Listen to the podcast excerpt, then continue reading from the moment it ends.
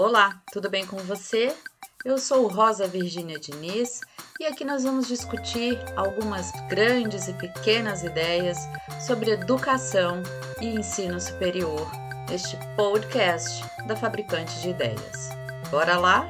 Presencialidade, ética e estética educacional. Você já explorou as diferentes possibilidades e potencialidades da presencialidade? Se nunca pensou no assunto, vale a pena se desafiar a fazê-lo, pois, embora pareça distante, presencialidade converge com o uso de metodologias ativas em diferentes cenários, inclusive o presencial. Mas não tenha presencialidade como sinonímia de presença restritivamente física e concreta, mas uma noção de presença mais qualificada, uma presença que se propõe estar presente, estar em relação, estar em interação absolutamente imperativa no campo da aprendizagem. Muito do argumento construído no Brasil, na contramão da EAD, se lastreia na sua ausência de interação espontânea entre os pares ou engajamento forçado e forçoso.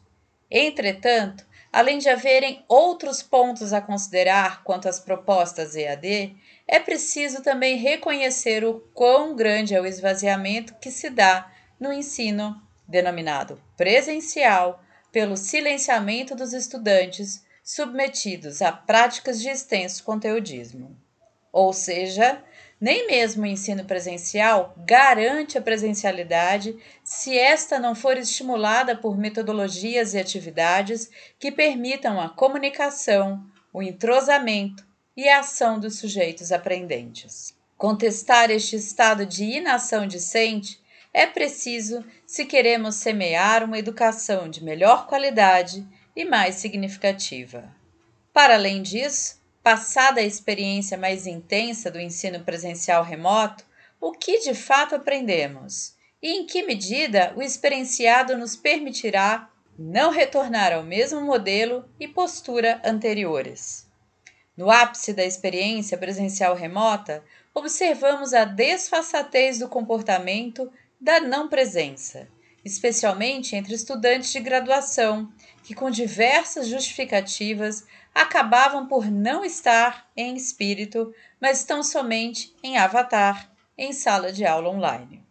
E assim, uma escala de liberdade discente se pensarmos que, naquele momento, os docentes e instituições de ensino não mais detinham poder sobre a mobilidade de seus corpos, como só ia acontecer na rotina concreta do ensino presencial. O docente, como panóptico, os estudantes no canuca, verdades incontestáveis sendo expostas, nunca descobertas, nunca exploradas. Salve Foucault. O que se pode reconhecer de tudo isso? Bem, seja na educação dita presencial, seja na remota, seja na EAD, a presencialidade, no sentido de interpresencialidade, participação atenta, interacional e engajada dos sujeitos dentro de uma experiência de aprendizagem, não se dá por decreto ou por imposição, mas por provocação e estruturação de espaços e metodologias que possam incitar a curiosidade, pautada em interesses e compartilhamento de ideias. Presencialidade é dialogal e, portanto, necessita de um planejamento que sustente tal dialogicidade, uma estrutura que respeite a interação em espaços, mesmo digitais, que as provoque. Estar interpresente, de corpo inteiro, para aprender deve ser a nova ética da ecologia de aprendizagem. Permitir interação, dialogicidade, compartilhamento e criação, a nova estética do espaço de ensinagem. Estejamos atentos a isso. Gostou dessa conversa?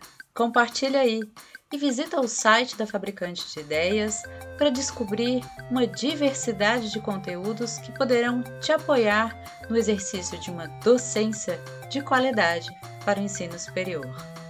Apoiar conteúdo de qualidade é um ato revolucionário. Acesse, apoie-se e apoie a Fabricante de Ideias.